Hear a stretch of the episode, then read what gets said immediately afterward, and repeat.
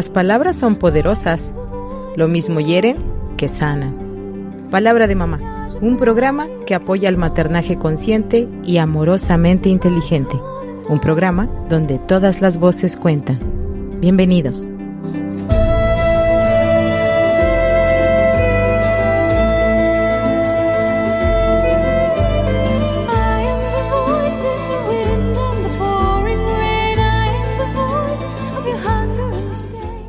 Hola, ¿qué tal? Muy buenos días. Bienvenidos a su programa Palabra de Mamá, donde todas las voces cuentan. Mi nombre es Cristina Pacheco Sánchez, soy psicoterapeuta gestal, entre otras cosas. Se me lengua la traba. Soy psicoterapeuta gestal, entre otras cosas. Me da mucho gusto que estés aquí en el 89.9 de FM. Gracias por escucharnos también a través de tu, nuestra señal de internet. Gracias por estar en Radio Tecnológico de Celaya, por tu escucha fiel, activa Espero que estés teniendo un, pues un buen día para ti. Eh, saludos a todos los que se están moviendo. Eh, sabemos que las personas que escuchan radio por lo general son personas que están moviendo su automóvil o que están realizando alguna actividad u oficio en casa y les gusta em, de alguna manera sentirse acompañados e informados por las personas que estamos aquí con el privilegio de estar detrás de un micrófono y bueno, quiero empezar el programa reiterando mi compromiso con eh, la institución, con el Instituto Tecnológico de Celaya, eh, con Radio Tecnológico de Celaya, pero sobre todo con ustedes, queridos radioescuchas, que bueno, para mí ha sido un honor estar ya eh, durante varios años, ah, los jueves a las 10 de la mañana. y pues el día de hoy quiero esto, reiterar el respeto por las personas que me escuchan. Y, y pues eh, reiterar que Palabra de Mamá es un, pues es un programa que invita a la reflexión. Es lo que escuchamos cada vez que entra el programa en mi cortinilla de entrada, en mi cortinilla de salida.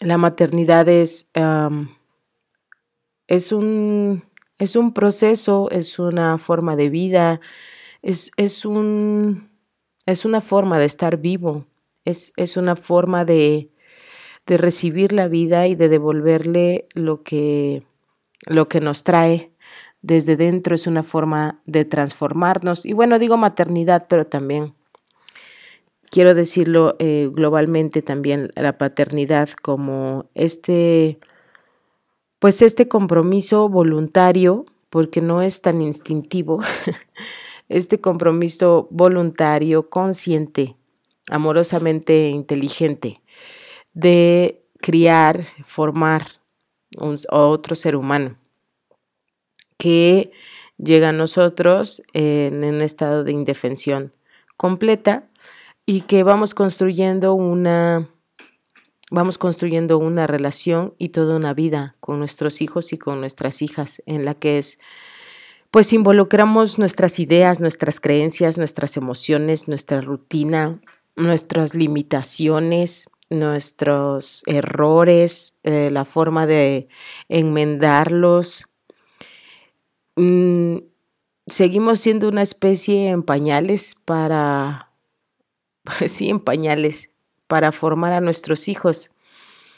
Y al mismo tiempo tenemos todo ahí para poder formarlos, la información, el conocimiento, pero sobre todo el compromiso voluntario, amoroso, de hacer lo mejor que podemos para formar a la otra persona y a muchos ratos, a muchos ratos de nuestra vida, disfrutarnos, disfrutar de nuestros hijos, de lo que nos tienen que decir, de lo que nos enseñan, de lo que nos confrontan, incluso del dolor. Los hijos eh, pueden causarnos mucho dolor de una manera intencional o de una manera indirecta, cuando enferman, cuando les pasan cosas desagradables, lo mismo si son bebés que si son adultos.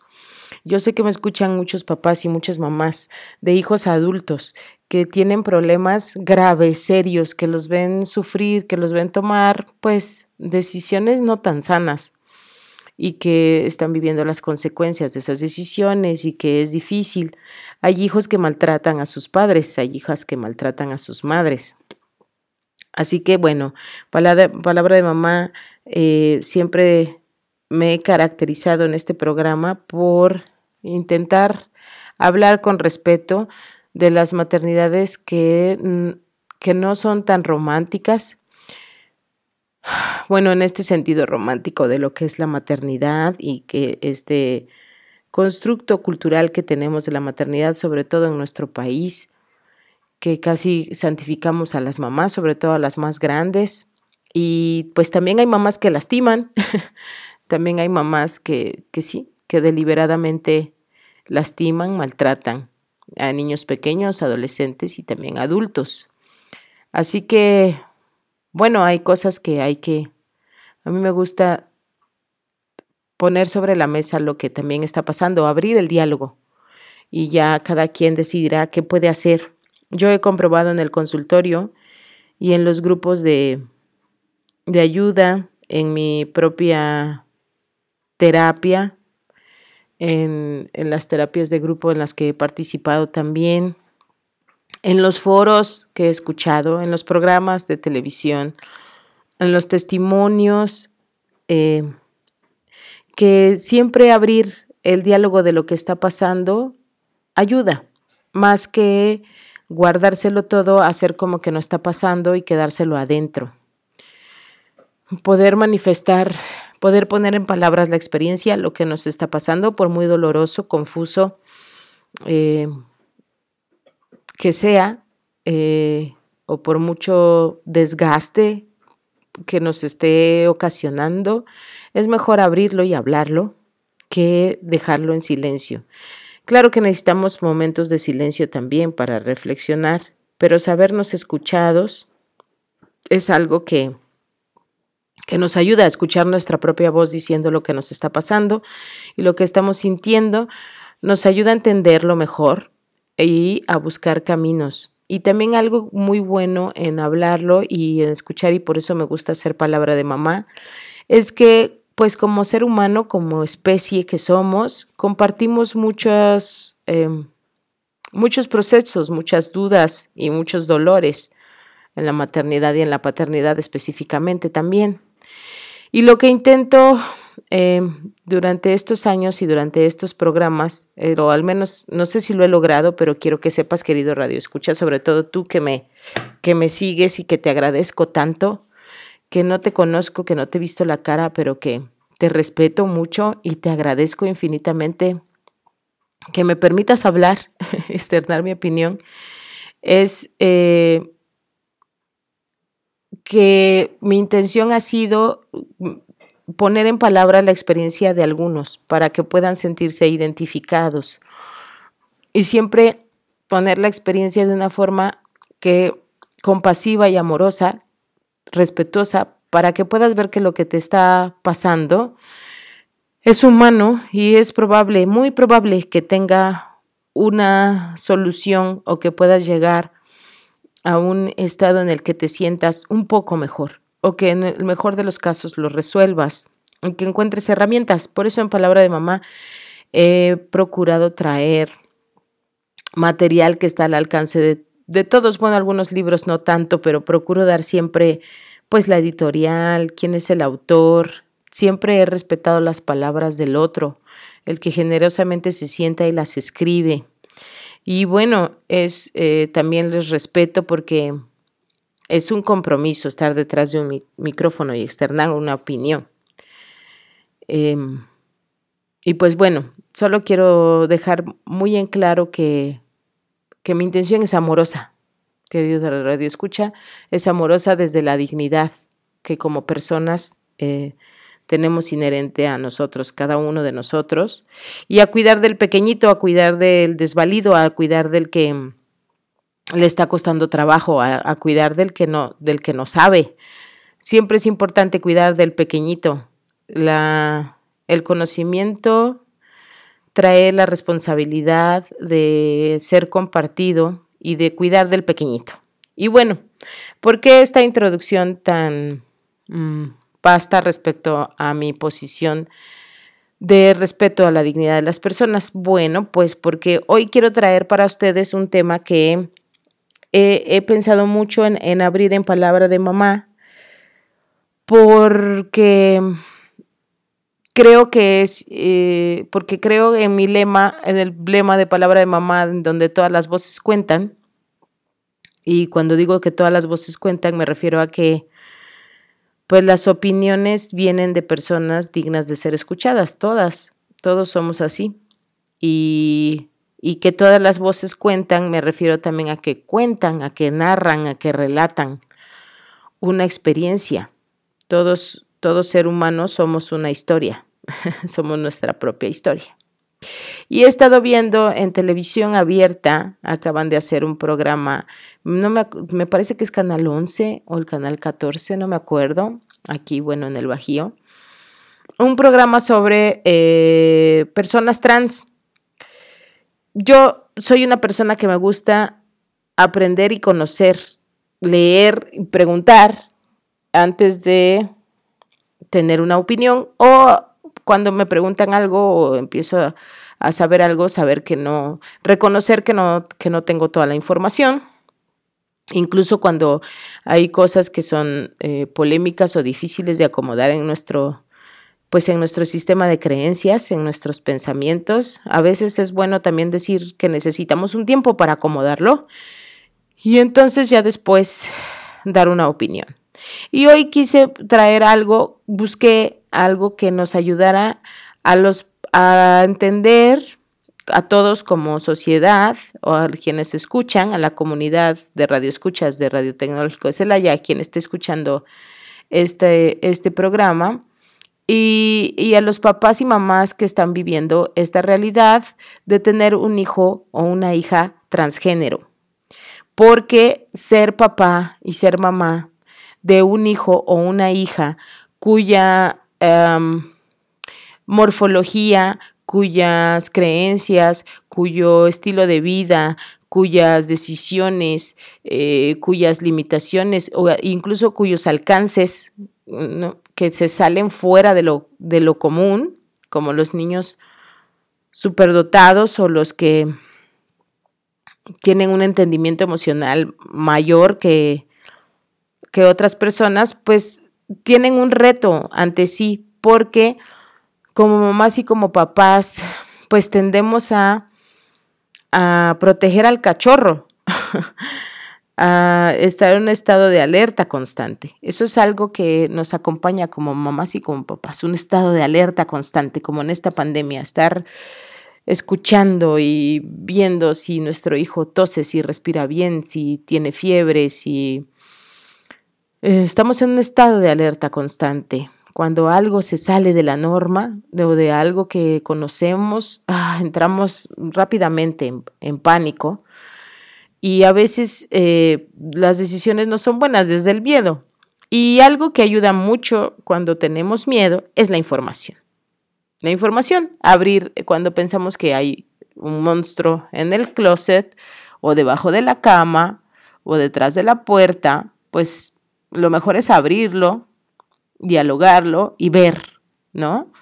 conocer a eso que llamamos monstruo y poco a poco nos familiarizamos. Es lo mismo que cuando empezamos un nuevo trabajo, que comenzamos un nuevo ciclo escolar, que comenzamos una relación, que nos divorciamos y no sabemos cómo es estar divorciado, que tenemos un hijo y no sabemos cómo es tener un hijo, em, que nuestra mamá o nuestro papá se hacen viejitos y no sabemos cómo es que hay que ahora que cuidarlos, ah, que alguien de la casa se enferma de de COVID o de otra enfermedad o nos dan un diagnóstico mm, diferente del que no conocíamos nada y ahora nos vamos a ser expertos en, en esa enfermedad. Pues es eso, confiar en el proceso, tomar un día a la vez, pero la información es importantísima, saber qué es, eh, cómo se define, qué es lo que necesita la otra persona, cómo podemos ayudar, cómo podemos hacer daño, qué es lo que debemos evitar, qué es lo que debemos hacer. Eso es muy importante.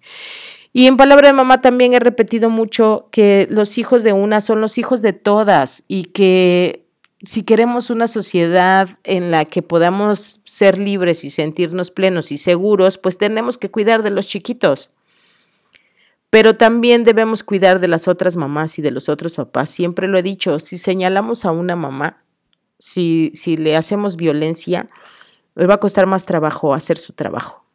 Le va a costar más trabajo hacer vínculos afectivos. Y bueno, a los papás no los criticamos tanto. Y pues cometen tantos errores como las mamás. Pero bueno, ese es ese es otro tema y lo digo culturalmente, no, no como algo que yo, como que yo quisiera justificar o decir que las mamás somos mejores y los papás. No, no, no es esa mi posición. Pero culturalmente no volteamos a ver a los papás, volteamos a ver a las mamás. Y en el sentido de la educación y las decisiones que toman los hijos, muchas veces decimos, ¿y dónde está la mamá? ¿Y por qué esa mamá? ¿no? Y muchos papás le dicen a su, a su esposa, ¿y dónde estabas? ¿Cómo esto que esto, esto sucedió? Es algo que hemos arrastrado culturalmente y lo pueden ver en las películas en blanco y negro mexicanas. Cuando una hija eh, estaba embarazada, fuera del matrimonio, inmediatamente el papá volteaba a ver a la mamá, ¿y tú dónde estabas? Que no la has educado bien. y yo digo, bueno, ahí había dos personas educando a esa hija porque el papá no le explicó. ¿Y dónde están los papás del hijo, que es el papá de esa criatura fuera del matrimonio, que tampoco le explicaron que no era una buena idea culturalmente y no le explican por qué es tan mala idea que estén embarazados o que estén esperando un bebé. Bueno, no están embarazados, pero dos personas, siempre que hay un bebé, dos personas están involucradas. Punto. Bueno, pero bueno, ese es ese es otro tema. Pero lo que quiero decir es precisamente esto, que somos muy duros para voltear a ver los errores de otros papás. Y todavía hay muchos mitos y muchas cosas que pueden hacer mucho daño. Que tener una situación de vida nueva para una mamá, para un papá que fue criado, educado de cierta manera, en realidad nosotros estamos viviendo como sociedad una transición para los jóvenes está siendo más fácil entender lo que es una persona eh, transgénero, lo que es una persona homosexual, lo que es una persona queer, lo que es una persona bisexual, lo que vaya.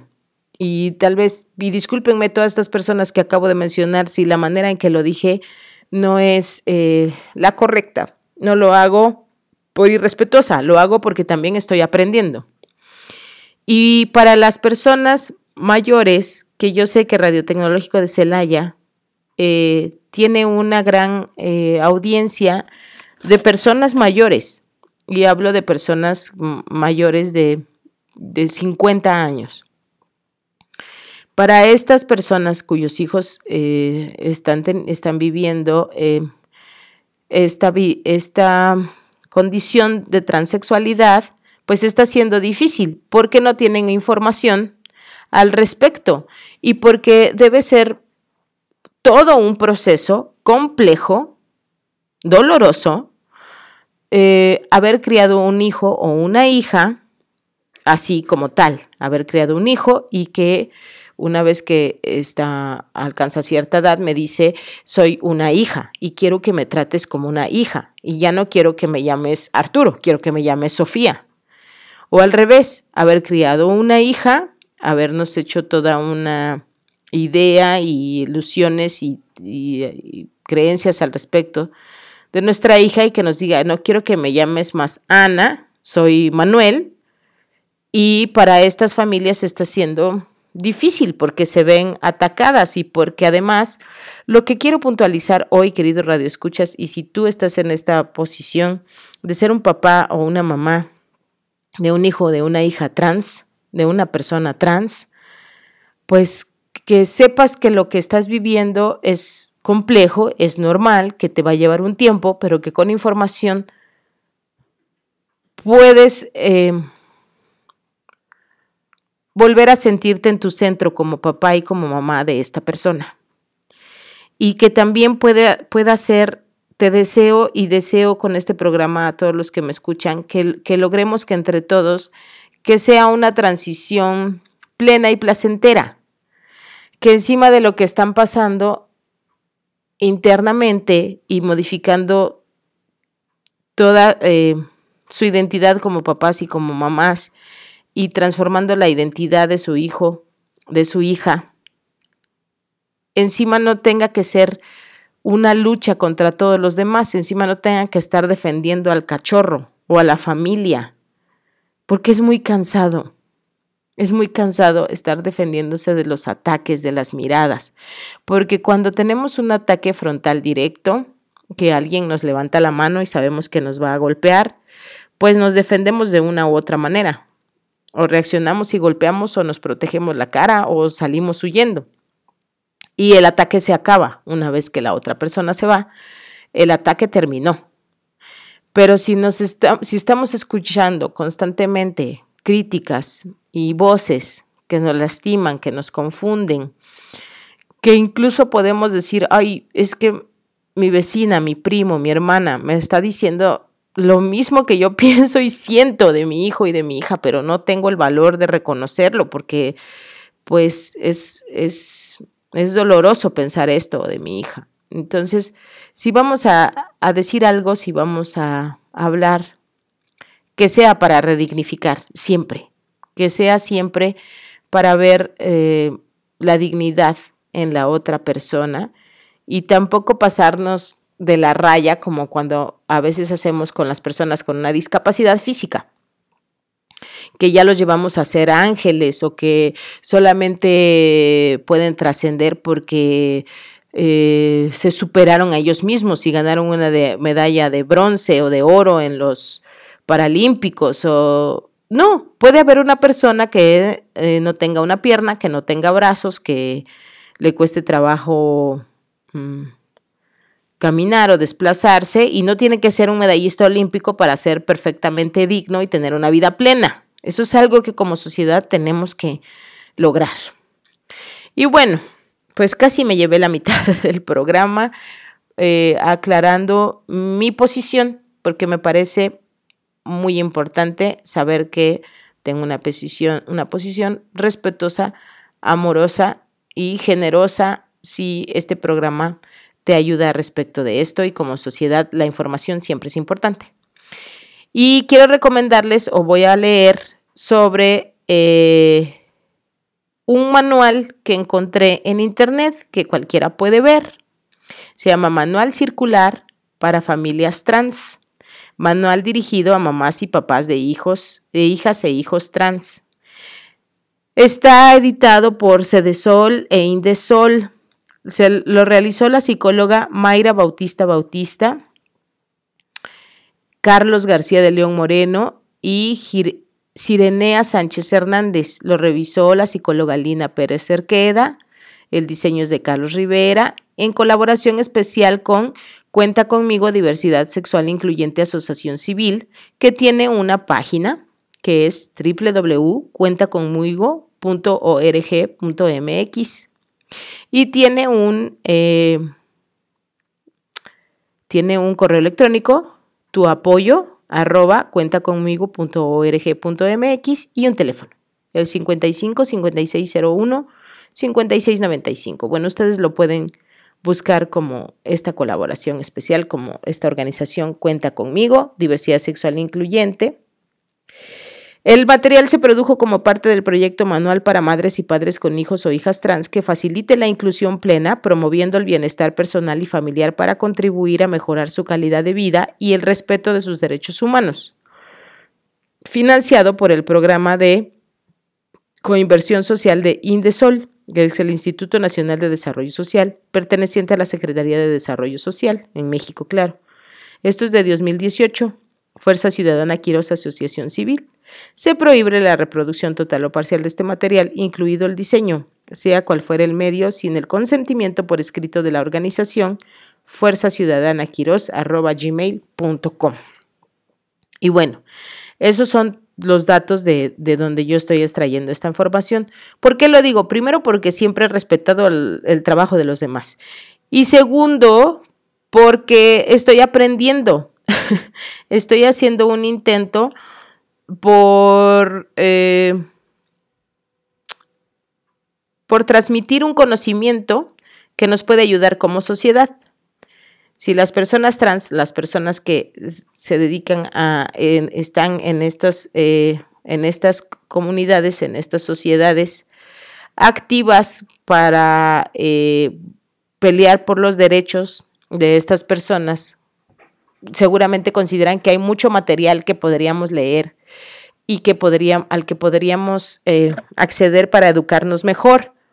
Pero bueno, les pido paciencia a toda esta comunidad que pues una servidora está aprendiendo y estoy empezando a entender y empezando a abrir el diálogo en un programa de radio abierto de una, eh, pues de una radio cultural en una institución educativa.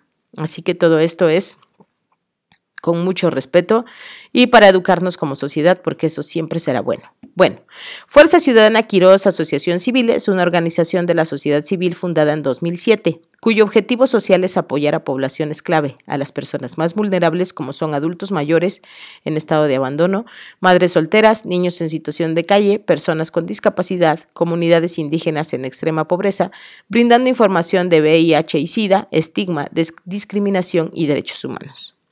Nuestro equipo está formado por especialistas comprometidos en investigar sobre las diferentes temáticas relacionadas con la educación y la salud, sobre las novedosas estrategias para informar analizando el entorno. El entorno. Y por eso lo escogí, porque la educación nos, eh, y una educación eh, desde la dignidad humana, nos evita violencia y dolor.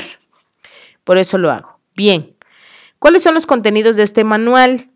Bueno, habla desde diversidad sexual, quién es una persona trans, la transexualidad es una enfermedad, contestan a esta pregunta, aprendamos sobre sexualidad, cómo reaccionamos, procesamos, asimilamos al saber que tengo una hija o hijo trans, algunas instituciones, grupos y especialistas, un glosario, referencias y bueno, viene una introducción. Como quiero compartirlo y es muy probable que me lleve un par de programas, eh, este y otro, pues voy a ir con calma. Creo que eh,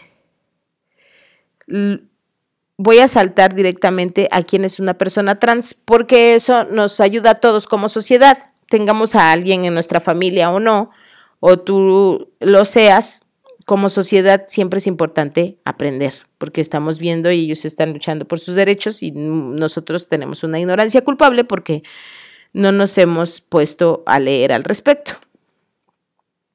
Y bueno, por supuesto que respeto, entiendo que haya a quien le cueste trabajo entender y aceptar a...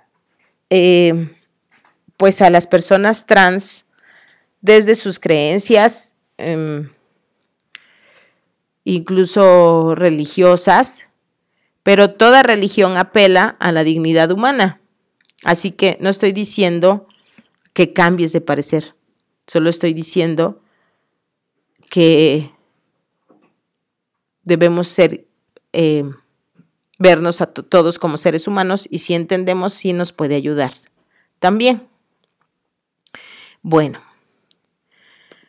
¿qué es una, ¿quién es una persona trans? No, que, claro, ay, Cristina, ¿quién es una persona trans?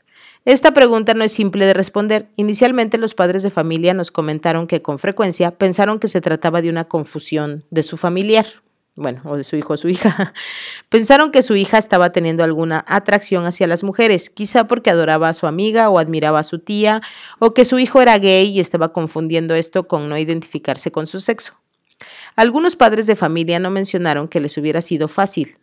Perdón, nos mencionaron que les hubiera sido fácil comprender y apoyar a su hija o hijo en relación a la homosexualidad, que como comprendieron con el tiempo sobre su transexualidad, Algunos otros manifestaron que tenían certeza de poder encauzar y corregir la homosexualidad de su familiar. Esto es muy importante porque se ha hecho mucho daño con programas de corrección de la homosexualidad. Eso da para otro programa, pero ya está documentado que cualquier campamento, asociación o proceso que te promete que va a cambiar quién eres o lo que estás haciendo, incluso puede ser una enfermedad como el alcoholismo, que lo que hace es ejercer violencia en contra de ti para cambiar eso que tú eres o que estás sintiendo, pues no es efectivo, va en contra de todos los derechos humanos y no tiene sentido. Y además muchas personas se dedican a hacerlo y no tienen las credenciales ni el conocimiento. Bien, nada más erróneo. La homosexualidad no es ninguna enfermedad. Desde 1990 la Organización Mundial de la Salud definió que la homosexualidad no es de ninguna forma una enfermedad. Pese a los mitos y prejuicios que existen al respecto, las personas de orientación o preferencia homosexual han conseguido mayor visibilidad, aunque enfrentan por los mitos, preconceptos y tabúes al respecto, muchas formas de discriminación. En realidad sus hijas o sus hijos no tienen confusión alguna tiene una clara percepción de quiénes son, de cuál es su identidad. Por ello, tratar de hacerles entender que están confundidas o confundidos o que no pueden identificar qué les gusta en comparación de quiénes son, es tratarles como personas no pensantes. Seguramente les fue muy difícil reconocerse distintos a los demás personas, pero están claras en su identidad. Son personas sabias que se entienden diferentes a la realidad que observan como más frecuente en su círculo cercano.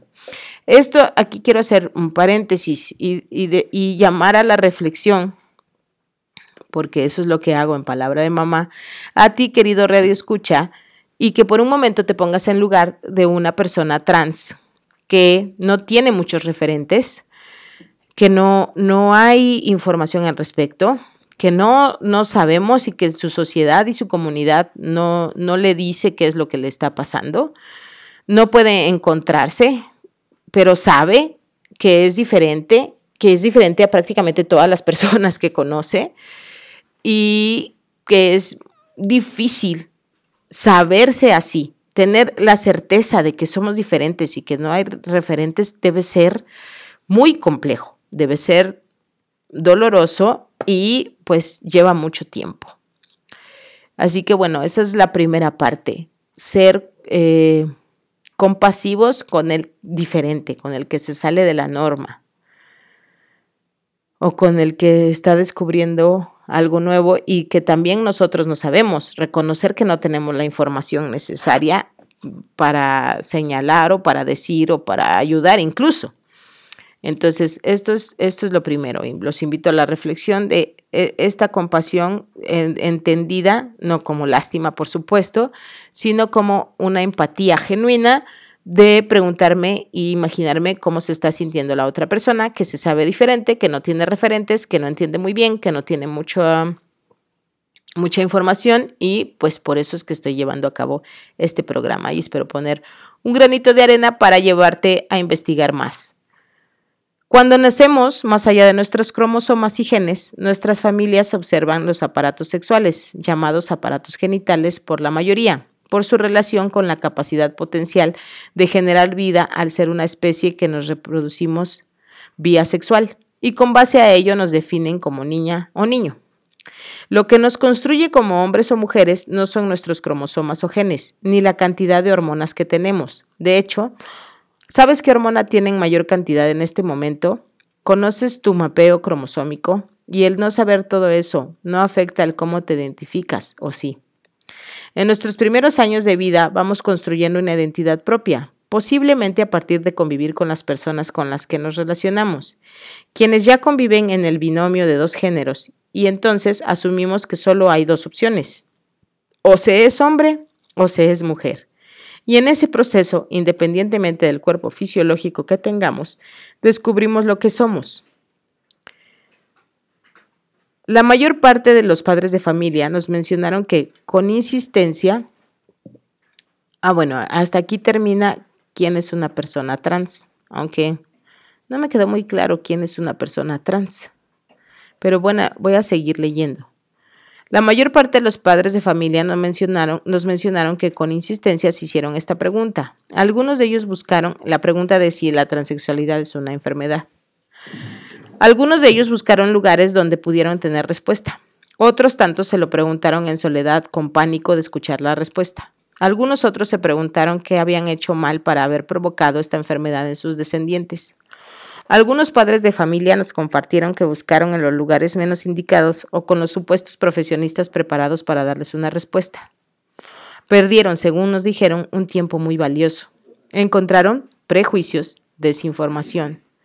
Y al creer que obtenían información y herramientas o herramientas que les ayudarían, finalmente estuvieron mucho más confundidos y no fue la mejor ayuda para ellos y mucho menos para sus hijas o hijos. Y es por eso que como profesionales de la salud debemos estar enterados para poder ayudar. No todos los profesionales de la salud están preparados en torno a temas vinculados con la sexualidad humana. Los prejuicios abundan y las creencias personales o las influidas por fundamentalismos religiosos permean en su trabajo que no se basa en evidencia científica. Por ello es muy importante reconocer las limitaciones de algunos profesionistas, identificar quienes cuenten con conocimientos reconocidos y que no se basen en creencias. En el último apartado de este manual podrán encontrar una guía de organizaciones que sin duda les ofrecerán opciones realmente adecuadas para el tema que nos ocupa. Bueno, aquí también quiero respetar a las personas que desde su religión le parece que lo que estoy leyendo, lo que estoy diciendo, y que dignificar a las personas trans significa aceptar cosas que van en contra de, de sus creencias. Sin embargo, lo que yo quiero decir es, no es que cambies de creencia, sino que aprendamos a no, a no eh, condenar a las personas que viven de una manera diferente y que entendamos que nuestras creencias no nos hacen eh, los martillos que tienen que acomodar al resto de los clavos y que no tenemos que cambiar nuestra creencia, solo simplemente pues respetar. Y sobre todo lo digo porque muchas personas trans que viven en comunidades, en familias cuyas creencias religiosas los hacen ver como pecadores o como malos o que son rechazados, pues viven mucho dolor. Una mamá, puedo entender perfectamente que una mamá que desde sus creencias piensa que su hijo o su hija se va a condenar, se va a ir al infierno, o está muy mal o necesita estar en una institución eh, mental porque está muy mal, desde sus creencias Puedo entender que tenga tanto problema para seguir amando y respetando a su hijo o a su hija y que viva una especie de duelo de haberlo perdido porque no le reconoce o no sabe quién es.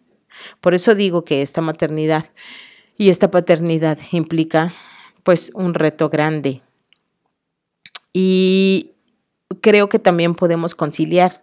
No, no es necesario renunciar a nuestra religión y seguir amando a nuestro hijo o a nuestro tío o a nuestra tía o a nuestro hermano.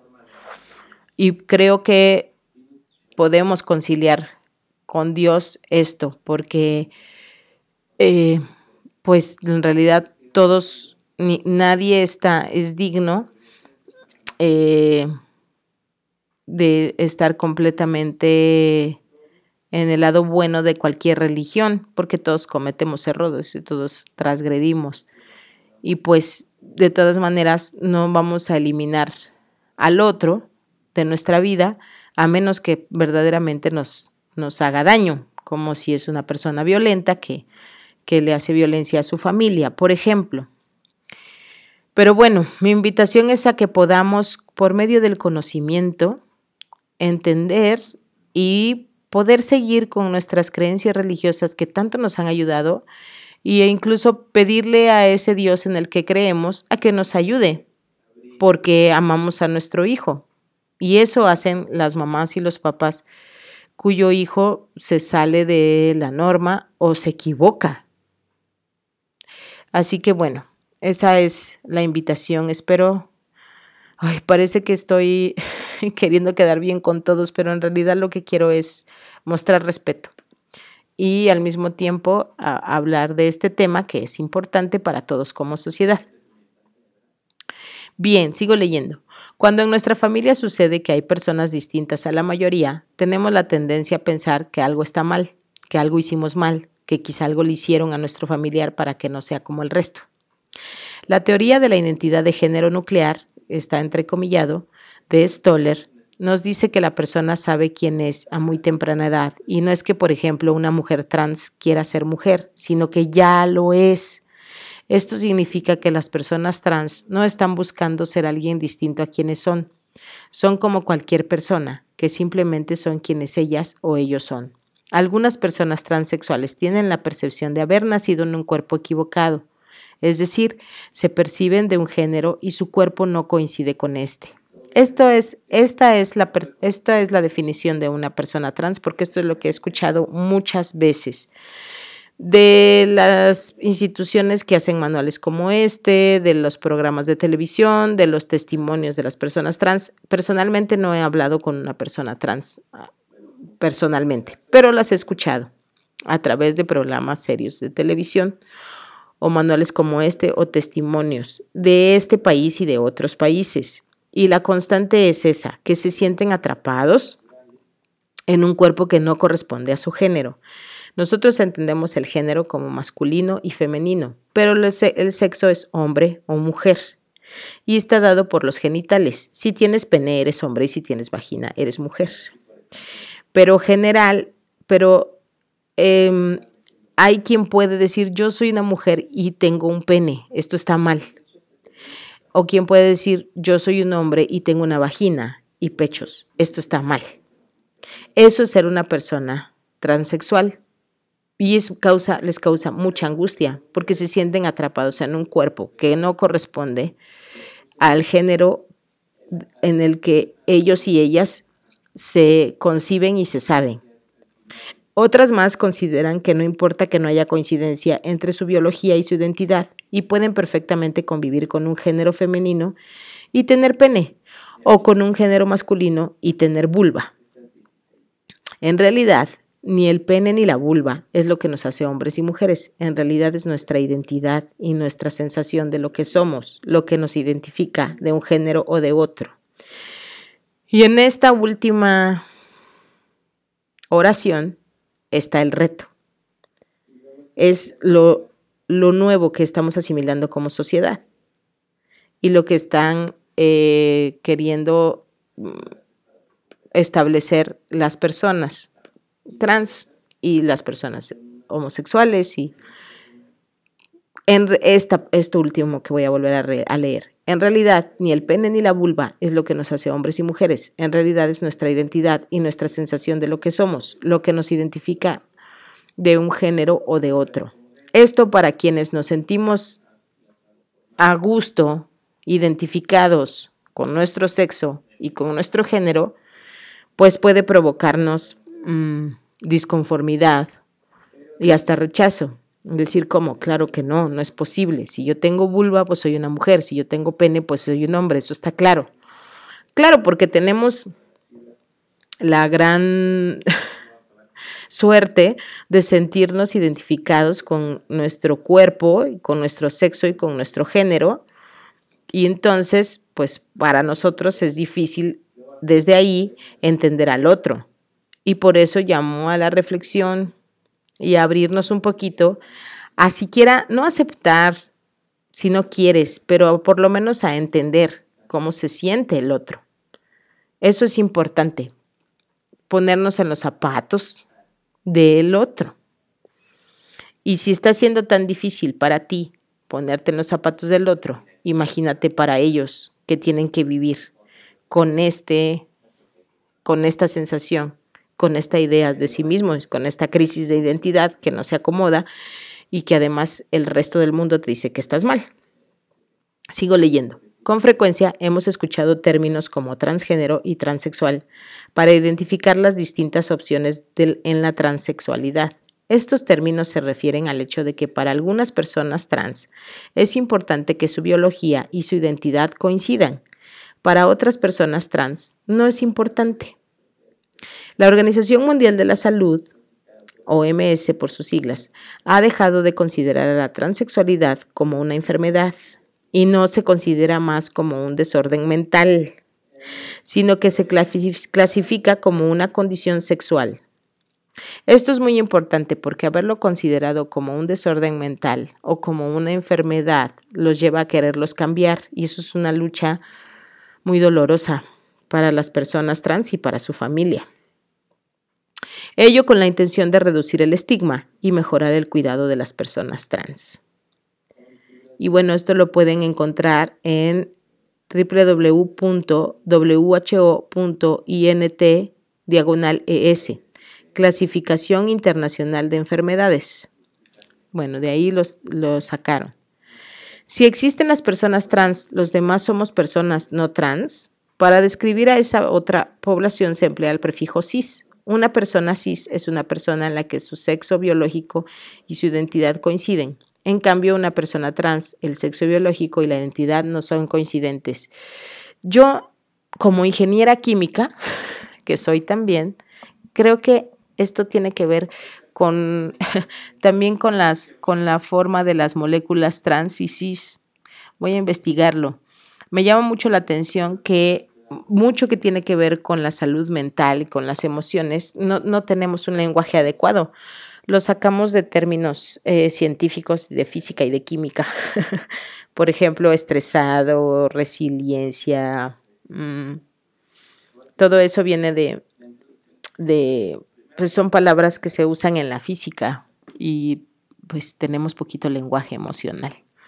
Y también esto de transisis tiene que ver con estas moléculas, con la fórmula de las moléculas. Bueno, las mamás y papás, y en muchas ocasiones las personas trans, se preguntan el por qué.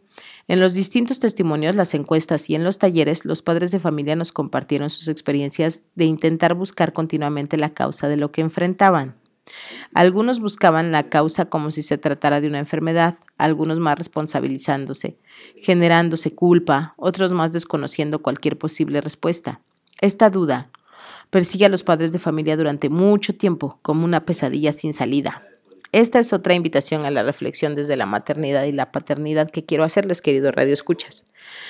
Cuando escuchamos un diagnóstico o estamos frente a una situación que tiene que ver con nuestros hijos que no entendemos, que no podemos abordar, que es una sorpresa difícilmente asimilable, difícil de asimilar, difícil de procesar, de confrontar. Lo que queremos es encontrar la causa, como si encontrando la causa pudiéramos eliminarla y ya no estar en esta situación. Eso es perfectamente normal y humano. Si nos dan un diagnóstico fatal o nos dan un diagnóstico difícil de nuestros hijos como cáncer, por ejemplo, queremos saber cómo fue que surgió, por qué. O ahora que hemos estado en tiempo de COVID eh, y se enferman nuestros hijos, decimos, pero ¿dónde? ¿Dónde se contagió? ¿Qué fue lo que hice mal? No debí mandarlo a la escuela, sí lo debí mandar a la escuela, no debe de estar con su... O sea, queremos saber en dónde la regamos para no volver a hacerlo. Y si tuviéramos esta capacidad de saber en realidad qué podemos hacer, ya está hecho.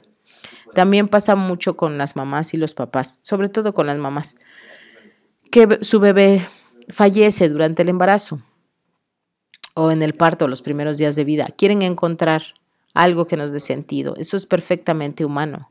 Es que me, topé, me tomé un café, es que comí picante, es que me peleé con mi hermana, me peleé con fulano, es que yo en el fondo al principio no, no me gustó estar embarazada. Queremos responsabilizarnos e ir a, a borrar eso, ir a remediar lo que nos llevó a esta situación para que desaparezca. Es humano y es normal, pero los invito a que den dos pasos atrás y se observen tratando de hacer esto y vean lo inútil que es. Si nos ayuda a encontrar la raíz o la razón para conciliar, para sentirnos mejor, para abrazar a nuestros hijos, hijas, para ayudarlos en la enfermedad, para darles una calidad de vida, para volver a abrazar nuestra vida, para volvernos a para volverlo a intentar, para volver a casarnos, para volver a tener una relación, para volver a intentar otro embarazo, para entrar en otro trabajo, para que nuestro hijo deje definitivamente las drogas, para que eh, podamos remediar esta situación dolorosa, adelante. Pero si es para tener una culpa neurótica que no nos deja vivir y solamente nos estamos haciendo violencia, tener una culpa neurótica en la que pienso que yo tengo la culpa y que soy un asco de persona o un tonto o una tonta porque no lo vi venir, porque no lo pude, porque estaba en mis manos. Y sí nos pasa, porque como seres humanos pues somos frágiles. Los que hemos sufrido accidentes, los que han sufrido ah, alguna otra cosa, siempre dicen, no debí salir, si hubiera salido dos minutos antes.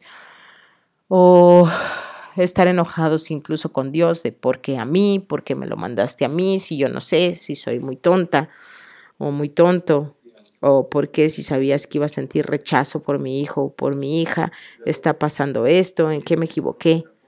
Si lo que estás diciendo, lo que estás haciendo es violento para ti o para tu hijo, detente. No es el camino. Si es violento, no es el camino. Una cosa es el dolor y el sufrimiento, incluso el sufrimiento, que ahora dicen que el dolor es inevitable, el sufrimiento es opcional. Ay, Dios mío. Pues no, a veces el sufrimiento también tiene que pasar. Pero si es que viene directamente del proceso, pues bueno, hay que trascenderlo. Pero si te lo estás infligiendo por lo que te dices, para. Busca otra manera. Hacerte violencia a ti o al otro no ayuda. Encontrar un culpable para qué? ¿Qué le vas a hacer? Eso es el, que tenemos, por eso tenemos tantos problemas. No se habla, pero hay muchos papás y muchas mamás que han pasado por el dolor de que sus hijos homosexuales o trans hayan sido golpeados, incluso hasta la muerte, por una violencia que viene de una absoluta ignorancia. Entonces, sí podemos conciliar nuestras creencias religiosas espirituales, sí podemos conciliar nuestro amor por nuestro hijo o hija, y si lo que puedes hacer es alejarte y no volverle a ver, y esa es tu opción amorosa, pues bueno, esa es. Tiene una alta factura porque no vas a volver a ver a tu hijo o a tu hija. Pero, pues si es lo más amoroso que puedes hacer por el momento, pues adelante. Pero la invitación es a que con conocimiento, con confianza en el proceso y de la mano del compromiso amoroso que hicimos cuando los recibimos como bebés, sí podemos volver al camino amoroso, inteligente, un amor maduro, no romántico de poner su nombre en letras bonitas en su habitación, sino de recibir por completo a la persona entera, dignamente humana, que está en nuestras manos y que vamos a formar y que vamos a amar y que si ya es un adulto y no podemos con eso, le permitamos irse, porque si lo que vamos a hacer es estarlo eh, juzgando y violentando, es mejor hacerse a un lado. Estoy llegando al final del programa. Te agradezco mucho eh, que me permitas hablar de esto. Espero que te sirva y el próximo jueves continuaré con el tema. Esto es palabra de mamá, donde todas las voces cuentan. Que tengas un excelente fin de semana. Y pues nos escuchamos el próximo jueves. Sigue con la sigue con la programación de Radio Tecnológico de Celaya. Hasta la próxima.